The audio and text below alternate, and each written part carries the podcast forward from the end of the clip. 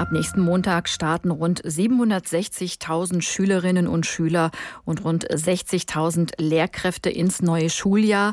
Man probt den Regelbetrieb mit allen in der Schule wieder zurück und zwar mit Maske, nicht im Klassenzimmer, aber überall sonst im Schulgebäude ist das Tragen Pflicht. Das gilt auch für die Kleinsten in den Grundschulen. Ob das gut geht, das muss sich noch zeigen.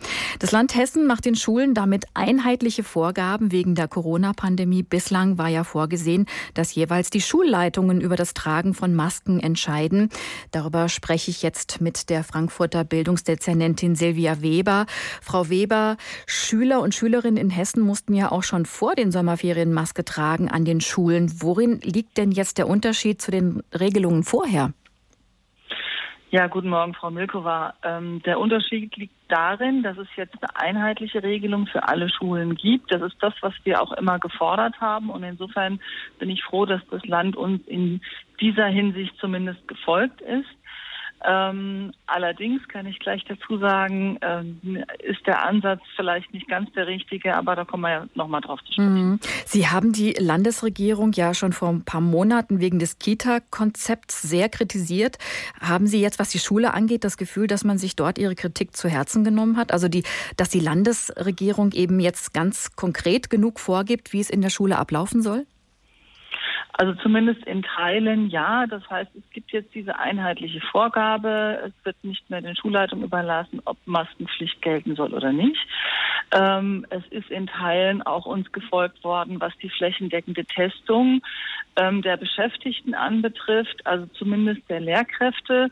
Wir haben natürlich weitergehende Forderungen. Wir möchten, dass auch die ähm, anderen Beschäftigten, also diese Schulsekretariate, Schulhausverwaltung, Jugendhilfe, äh, Ganztag, ähm, die Möglichkeit haben, flächendeckend äh, regelmäßig getestet werden zu können. Ähm, da hat sich die Landesregierung bisher nicht bewegt. Deswegen werden wir das von städtischer Seite selbst organisieren. Ähm, also das heißt, in Teilen ist unseren Anforderungen gefolgt worden, in anderen Teilen eben nicht. Also in der Gänze überzeugt Sie das nicht, was Wiesbaden geplant hat? es ist ein Schritt in die richtige Richtung, sagen wir es mal so. In Nordrhein-Westfalen müssen die Lehrer und die Schülerinnen auch im Unterricht Masken tragen. Warum geht Hessen damit viel sorgloser um? Also ich sagte ja vorhin, das ist eigentlich der falsche Ansatz, weil die Frage, ob in einem Raum Unterricht stattfindet oder nicht, ist für den Infektionsschutz nicht so relevant. Relevant ist die Frage, ob die Hygienebestimmungen eingehalten werden können, ob der Abstand eingehalten werden kann. Also wenn ich zum Beispiel einen gut durchlüfteten Flur habe, dann ist das aus Infektionsschutzgesichtspunkten besser, als wenn ich einen Klassenraum habe, der dicht gedrängt ist, ähm, wo man die Fenster nicht aufmachen kann.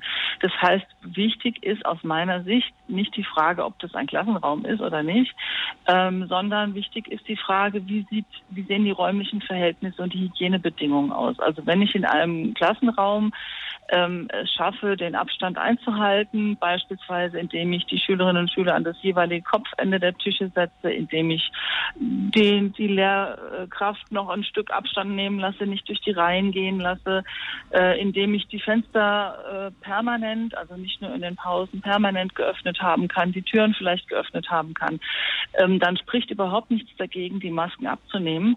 Ähm, in den Fällen, in denen das eben nicht möglich ist, ähm, sollte man doch sehr darauf achten, eben auch Masken zu tragen, ähm, weil es geht ja um die Gesundheit aller Kinder und Erwachsenen in der Schule.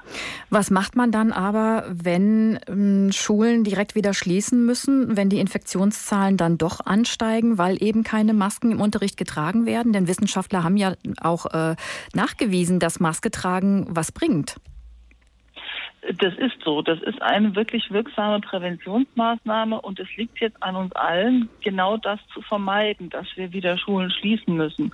Ähm, es ist in anderen Bundesländern, die schon früher angefangen haben, ja auch tatsächlich passiert, dass Schulen direkt wieder geschlossen wurden.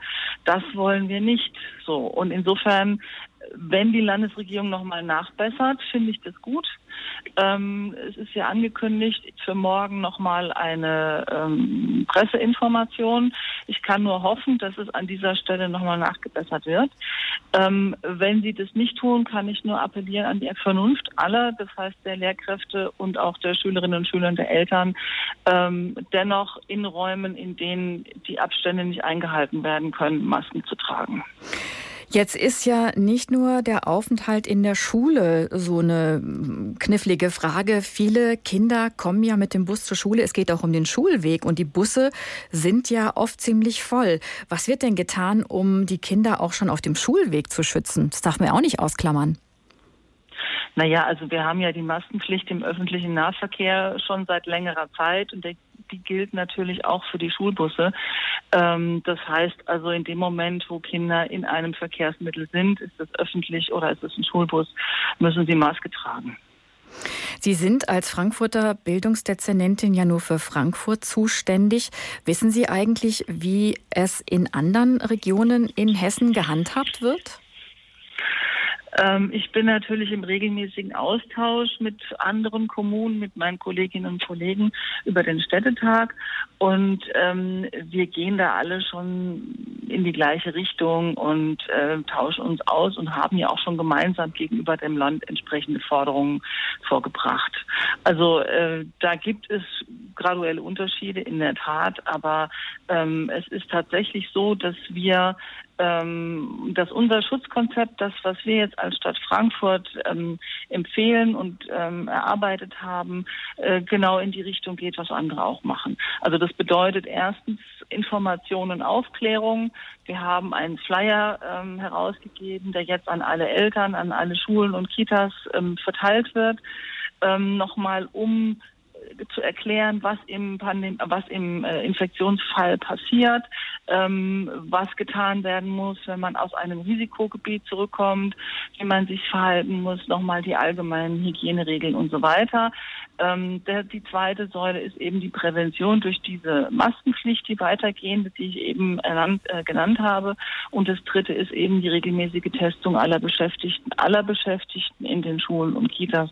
Und ich denke, wenn wir das so konsequent umsetzen und das Land da auch mitzieht, dann haben wir eine gute Chance, dass wir Schulschließungen vermeiden können.